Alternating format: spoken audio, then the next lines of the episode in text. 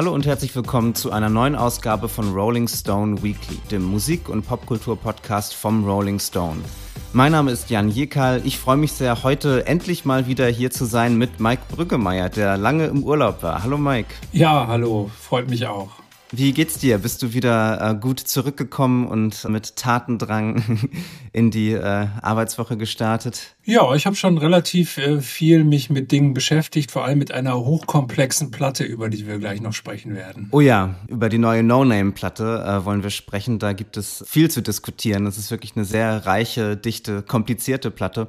Vorher wollten wir noch mal über Robbie Robertson sprechen. Das hatte ich ja letzte Woche nur kurz gemeldet sozusagen, dass, dass der große kanadische Singer-Songwriter Robbie Robertson gestorben ist. Ähm, und ähm, ja, da wollte ich gerne mit dir noch mal ein bisschen drüber sprechen, weil du ja der Experte bist für alles, was mit äh, Bob Dylan und amerikanischem Folk und äh, diesem ganzen Universum zu tun hat. Wie hast du dich da gefühlt, als du das erfahren hast?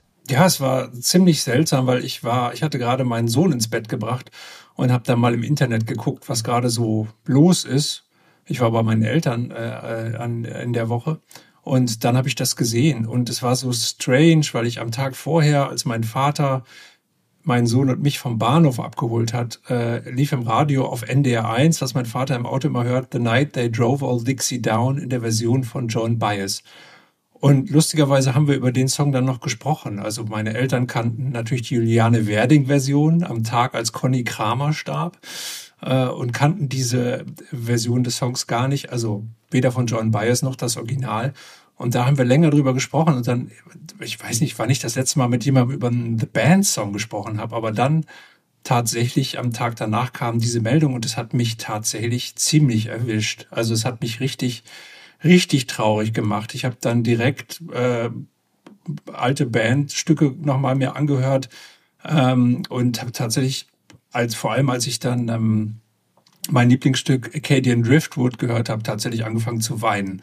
Das Interessante daran ist aber, dass man ja auf Canadian Driftwood die Stimme von Robbie Robertson gar nicht hört, sondern die Stimmen von Richard Manuel, ähm, Levon Helm und ähm, Rick Danko, weil Robertson nur sehr wenig gesungen hat bei The Band und für mich eigentlich auch kein Singer-Songwriter ist, sondern tatsächlich eher ein Songwriter. Und ähm, The Band auch keine Amerikaner- oder Folkband für mich ist, sondern eine Soul-Band. Aber das führt vielleicht alles ein bisschen zu weit. Auf jeden Fall hatte ich das Gefühl, ähm, also dass mir wirklich der Boden unter den Füßen weggezogen wird, obwohl das letzte was ich von Robertson wirklich mochte, nämlich sein zweites Soloalbum Storyville, jetzt auch schon über 30 Jahre zurückliegt. Aber irgendwie war es immer schön zu wissen, dass diese Leute von The Band, dass es da noch welche von leben. Das hat irgendwie was, was, also das ist irgendwie so das, das, das Gute, das, das, das äh, äh, Schlaue, also alles, was ich an, an Popmusik und so mag, haben die für mich sehr lange Zeit verkörpert und eine Platte, die ich immer wieder zu Hause gehört habe, also das zweite The Band Album. Wenn ich das höre, dann denke ich immer, ach ja, Beatles und so gut und schön, Dylan gut und schön, aber wer hat mal so eine perfekte Platte gemacht wie die? Also wirklich fantastisch und ja, es hat mich hat mich sehr getroffen und ähm, ja, ein großer Songwriter, ein schlauer Typ, auch seine Memoiren, äh, Testimonials sind sehr zu empfehlen. Ähm, ja, also wirklich äh, großer Verlust. Könntest du vielleicht noch mal so ein bisschen Kontext geben? Also woher kam die Band? Wie, ähm, was hat sie so besonders gemacht? Wie sind sie zur Band Bob Dylans geworden? Ursprünglich waren sie, als sie noch sehr jung waren, quasi noch Teenager, äh, wurden sie rekrutiert von dem äh, Rockabilly-Sänger ähm, Ronnie Hawkins. Und die haben zusammen als Band die Von Helm und die Kanadier Richard Manuel, Robbie Robertson, Rick Denko und Garth Hudson ähm, einige der furiosesten Live-Shows äh, in, der, in der ersten Hälfte der 60er Jahre gemacht. Und ähm, das hat einen ziemlichen Eindruck gemacht, auch bei anderen Musikern und ähm, unter anderem bei John Hammond Jr., ähm, der dann Bob Dylan gesagt hat, hör dir diese Band mal an. Dylan hatte sich gerade elektrifiziert und suchte Mitmusiker und hat sich dann diese Band angehört und mit der äh, und hat dann auch festgestellt, ja, das ist genau das, was ich suche. Lustigerweise war Dylan nicht das, was The Band suchte. Also äh, Dylan war halt ein Solokünstler, äh, ganz stark und hat eigentlich so darauf ähm, bei einer Band eigentlich darauf geachtet, dass die ihm blind folgen können. Und The Band war eine Band, die eben organisch funktionierte, die gewachsen war, die R&B spielen konnte, Rockabilly spielen konnte, Rock'n'Roll spielen konnte, aber eben sehr von der Chemie zwischen den, diesen Musikern lebte, was Dylan zu Anfang gar nicht verstanden hat und was ihn auch nicht interessiert hat. Ähm, aber trotzdem ähm, sind die dann zusammen auf Tour gegangen und also zu so einer Einheit gewachsen. Danach war auch Dylan so ein bisschen aufgebraucht nach dieser Tour und äh, hat sich in den Catskill Mountains äh, einen Retreat gesucht, aber dann auch gemerkt, naja, ich muss wieder Musik machen, ich will aber nicht in die Öffentlichkeit, vielleicht schreibe ich für andere Leute Songs, Pop-Songs. Und dann ist er quasi mit den Musikern von der Band ins äh, in Proberäume gegangen, also in seinem Haus und in den Häusern, in denen die Bandmusiker lebten, die mittlerweile auch in den Catskills lebten und haben da zusammen ähm, sowohl traditionelle amerikanische Songs aufgenommen, auch Pop-Songs aufgenommen und neue Stücke von Dylan. Und das kennt man als The Basement Tapes. Und zur gleichen Zeit hat Robbie Robertson dann schon an eigenen Stücken gearbeitet. Er hat nach neuer Musik gesucht und hat die eher so bei Leuten wie Curtis Mayfield und Otis Redding gefunden. Und hat daraufhin angefangen, Songs zu schreiben. Und diese Songs hat er zugeschnitten auf ähm, seine Bandmitglieder, also seine, seine Kollegen, weil er selbst kein großer Sänger war. Und diese Songs sind quasi sowas wie, naja, die sind dann tatsächlich auf den Leib oder auf die Stimme geschnitten. Und das ist das Tolle an diesen Liedern. Und da haben sie ihre erste Platz gemacht, Music from Big Pink, die sie benannt haben nach dem Haus, in dem einige der Bandmusiker zu der Zeit lebten. Und dann danach das zweite Album hieß The Band, das dritte Stage Fright. Und ähm, diese drei Platten sind tatsächlich äh, mit die, die großartigsten äh, äh, Platten, die The Band gemacht hat. Und, und dann haben die sich 1976 aufgelöst, weil Robbie Robertson das Gefühl hatte, er kann diesen Haufen, diesen wilden Haufen von Musikern nicht mehr zusammenhalten. Er war immer so der kühle Kopf in der Band und die anderen haben durchaus dem Rockstar-Leben gefrönt, wenn man das so sagen will. Und das hat er irgendwann nicht mehr nicht mehr machen wollen. Er wollte was anderes machen und hat dann mit Martin Scorsese jemanden gefunden, mit dem er quasi, also für den er Filmmusik machen konnte und, und, und Scores produzieren. Und dann hat er danach noch die Platte Storyville gemacht, die so für mich seine beste Soloplatte ist. Ähm, und ja, und dann kam Soundtrack-Arbeiten. Er hat gleichzeitig auch so seine eigene Vergangenheit äh, aufgearbeitet, seine Mutter war eine Native, äh, stammte von Native Americans ab. Er hat also tatsächlich auch Musik äh, von Native Americans in sein Werk eingebaut und immer weiter Soundtracks mit Scorsese gemacht. Und das ist so die Karriere von Robbie Robertson, wenn man es kurz zusammenfasst. Aber es war durchaus nicht zu kurz. Du warst doch auch mal im Big Pink, oder? Dem legendären Haus in den Catskills, wo die Band mit Bob Dylan aufgenommen hat. Weil ich war da ja auch vor vor kurzem habe ich dir ja erzählt, äh, ich war mit meiner Frau unterwegs äh, mit dem Mietwagen, ähm, aber wir, wir haben es nicht ganz bis zum Haus geschafft. Und haben uns nicht getraut, äh, weil wir haben dann festgestellt, dass sich das Haus am Ende eines Dirt Roads befindet, am Ende eines unbefestigten Weges. Und da äh, sind uns so viele Schilder begegnet, Private Property, Keep Out. Wir haben uns dann dafür entschlossen, die äh, das Eigentum der Amerikaner zu respektieren. Ähm, das kann ja sonst manchmal übel enden. Aber, äh, aber du, du warst mal dort, ne? Ja, ja, das ist schon, schon, schon eine Weile her. Ja, ja, also fast 20 Jahre her. Äh, durch, durch seltsame Verquickungen ähm, bin ich dazu gekommen, äh, tatsächlich in das Haus reinzukommen und, und habe da äh, äh, auch den Keller gesehen, äh, in dem damals The Band zusammen mit Bob Dylan die sogenannten Basement Tapes teilweise aufgenommen hat. Ähm, das war da aber, glaube ich, wenn ich mich richtig erinnere, waren da, waren da viele Kartons mit Büchern. Das war damals, glaube ich, ein Verlag oder so, der da angesiedelt war. Ich kann mich nicht mehr genau erinnern. Ähm, was ich noch, was ich aber weiß, ist, dass man mittlerweile dieses Haus über Airbnb mieten kann. Zumindest äh, eine Etage, nicht den Keller, der ist, glaube ich, immer noch für irgendwas Lagerraum. Aber, ähm, aber äh, ansonsten kann man es tatsächlich mieten. Also ähm, ihr hättet einfach sagen können, äh, ihr wollt euch das mal angucken, bevor ihr es bei Airbnb mietet. Dann wäre es vielleicht okay gewesen, wenn ihr durch die Dirt Road gefahren wärt.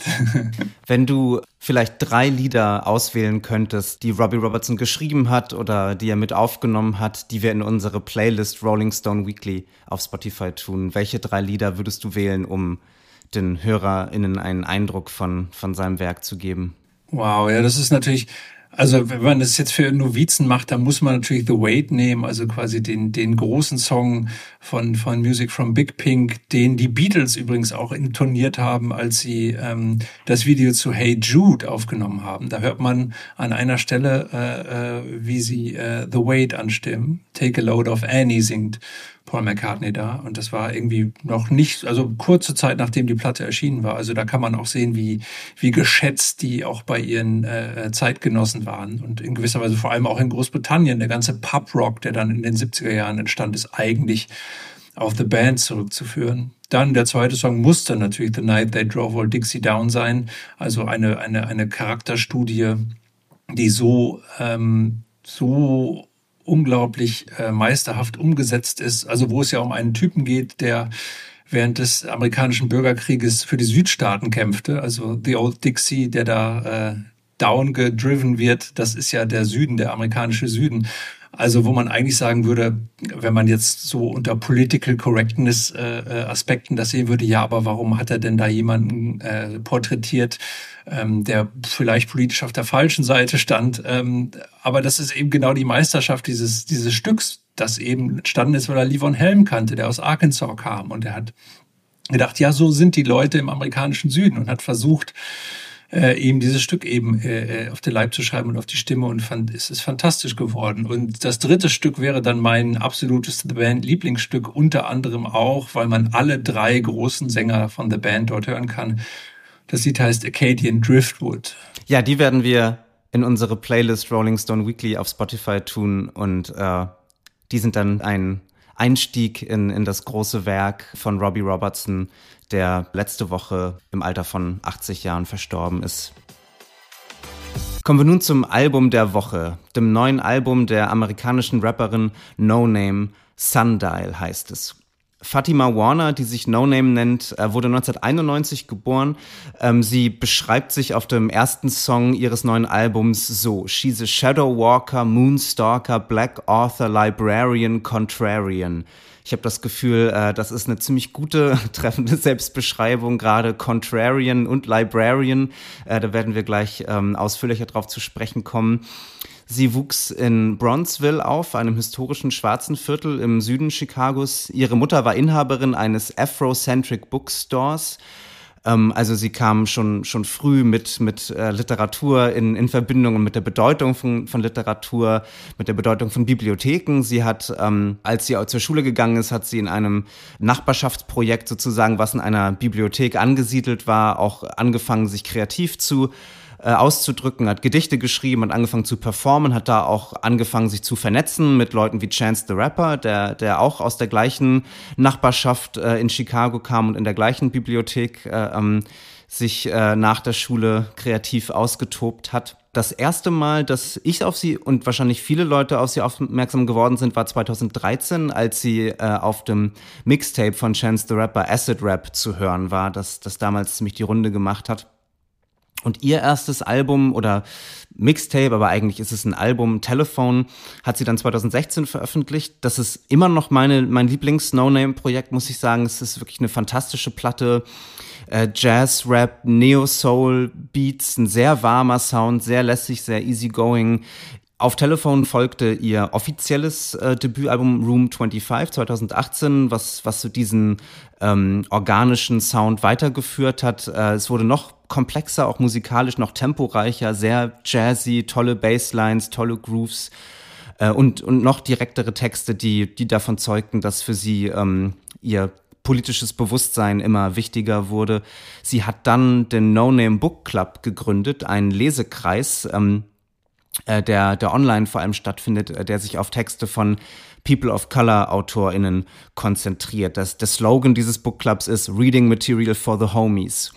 Und äh, dieser Book Club hat eine ganz tolle Webseite, wo man eine Liste aller Bücher findet, die sie gemeinsam gelesen haben seit 2019. Jeden Monat lesen die nämlich zwei Bücher, Romane, Sachbücher, eben vor allem von schwarzen AutorInnen, häufig radikale, revolutionäre Lektüre. Gerade auch das kommunistische Manifest habe ich gesehen, das haben sie letzten Monat oder vorletzten Monat äh, zusammen gelesen.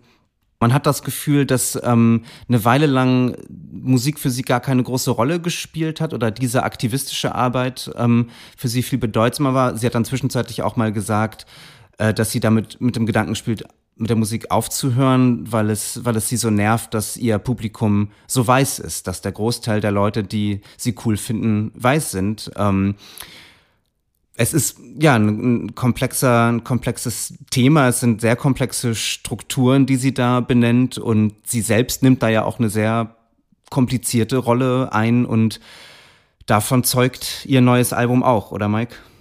Ja, also es ist tatsächlich ein Album, das in gewisser Weise dazu designt ist, von der äh, weißen Hörerschaft nicht unbedingt gutiert zu werden. Also eine Art Verweigerungsalbum in einigen an einigen Stellen zum Beispiel äh, zumindest. Ähm, und es ist ein Album, das sich tatsächlich ziemlich direkt an die Black Community auch wendet. Und ähm, man hat das Gefühl, sie möchte möchte eben der Black Community etwas sagen, was die die weiße Hörerschaft nicht unbedingt hören soll. Und deswegen schreckt sie sich ein bisschen ab. So, zum Beispiel mit, mit einem Feature, das schon viel diskutiert wurde, ähm, mit, äh, mit, mit Jay, von Jay Electronica, dem, dem Rapper, dem durchaus nicht zu Unrecht, muss man sagen, antisemitische Tendenzen äh, nachgesagt äh, werden und die er durchaus auch auf, ausspielt auf der neuen Platte. Das Interessante ist, dass, dass sie sich in dem Song davor an die Black Community wendet und sagt, guckt euch doch nicht immer alles vor dem Spiegel der White Supremacy an. Du kannst nicht alles darauf zurückführen, dass es mit Kolonialismus zu tun hat. Wenn ich das sage, klingt das schon irgendwie falsch. Das kann sie sagen, das kann ich eigentlich nicht sagen. Ähm, da geht schon los und und und dann hört man in dem Track dann äh, in dem Track danach eben Jay Electronica. Das finde ich ist eine ganz gute Verschränkung. Also dass man irgendwie dann das feststellt, okay, Vielleicht hat sie den genau deswegen genommen, um das zu demonstrieren. Das wäre jetzt, äh, würde ich jetzt die Künstlerin quasi in Schutz nehmen, was sie selber so nicht tut, aber was sie auch nicht könnte, weil sie dann ihr eigenes Werk erklären würde. Ja, das ist eine sehr großzügige Interpretation, dass sie Jay Electronicas Antisemitismus da platziert, um diese Dialektik zu demonstrieren. Ich würde noch mal auf ihre Strophe zu sprechen kommen. Deswegen ist Balloons auch so ein schwieriges Lied, ähm, weil, weil ihre Strophe wirklich toll ist. Also da ähm, da benennt sie so dieses Dilemma als schwarze Künstlerin für eben ein mehrheitlich weißes Publikum Musik zu machen und wie dann so das, das, das Trauma der schwarzen Community eben zur Ware wird oder zum, zum Material äh, ähm, in Songs wird, äh, das dann eben so gut verwertbar ist. Also sie, sie rappt, Tell me that your homie dead, your mama dead, your brother bled along the street und dann später Just another artist selling trauma to her fanbase. Es geht ja auch bei anderen Songs, zum Beispiel bei Namesake, für mich das beste Lied des Albums, geht es eher ja auch darum, auf die, diese, diese Kontexte, diese komplexen Kontexte aufzuzeigen von schwarzen Musikerinnen im amerikanischen und eben auch weißen Mainstream. Also sie ähm, in, in dem Song ähm, Namesake, äh, der auch musikalisch finde ich super ist. Es ist so ein ganz schneller Groove, fast so ein Drum and Bass Groove. Ihr Flow ist äh, elegant und temporeich, wirklich virtuos und da und da ähm, da benennt sie ja, also da benennt sie ja wirklich große schwarze amerikanische Ikonen. Sie nennt Beyoncé, sie nennt Kendrick Lamar und macht sich über die lustig, weil sie beim Super Bowl auftreten ne? und und weil weil ähm, sie mit der National Football League zusammenarbeiten, ähm, die wiederum Deals mit der amerikanischen Armee hat und äh, äh, bei, bei großen Spielen fliegen dann Kampfjets über die Stadien und die Nationalhymne wird gespielt und, und in diesen Hurra-Patriotismus werden dann diese schwarzen Stimmen, die sich eigentlich dann auch als irgendwie klassenkämpferische äh, Stimmen oder zumindest im Fall von Kendrick Lamar dann irgendwie verstehen, also die werden dann so eingehegt, so eingemeindet also sie rappt Go, Kendrick, go. Watch the fighter jet fly high. War Machine gets glamorized. We play the game to pass the time. Aber am Ende äh, richtet sie dann eben die, die Kritik auch gegen sich selbst und, und sagt dann Go, no name, go. I said I wouldn't perform for them uh, uh, and somehow I still fell in line. Ja, natürlich. Sie, sagt ja auch immer wieder, wenn sie, wenn sie darauf äh, angesprochen wird, warum sie weiter Musik macht oder warum sie beim Coachella Festival auf, äh, auftritt, obwohl sie das vorher kritisiert hat, dass sie die Kohle braucht. also da, also das ist, glaube ich, ist, glaube ich, die entscheidende Sache, dass es natürlich bei ihr darum geht, dass sowohl Rassismus als auch Antisemitismus, als auch äh, Armut, als auch Misogynie, all diese Dinge eben in gewisser Weise Begleiterscheinungen sind des Kapitalismus. Und ich glaube, dass das der Kern der Platte ist. Und, und da, da kommt es eben natürlich alles, kommt nämlich genau all das zusammen. Ähm, und kommt eben auch der Antisemitismus äh, auf dieser Platte damit zusammen, wo White äh, Supremacy und also das Anpranger von White Supremacy und Antisemitismus immer verschränkt waren oder oft verschränkt waren im Hip-Hop.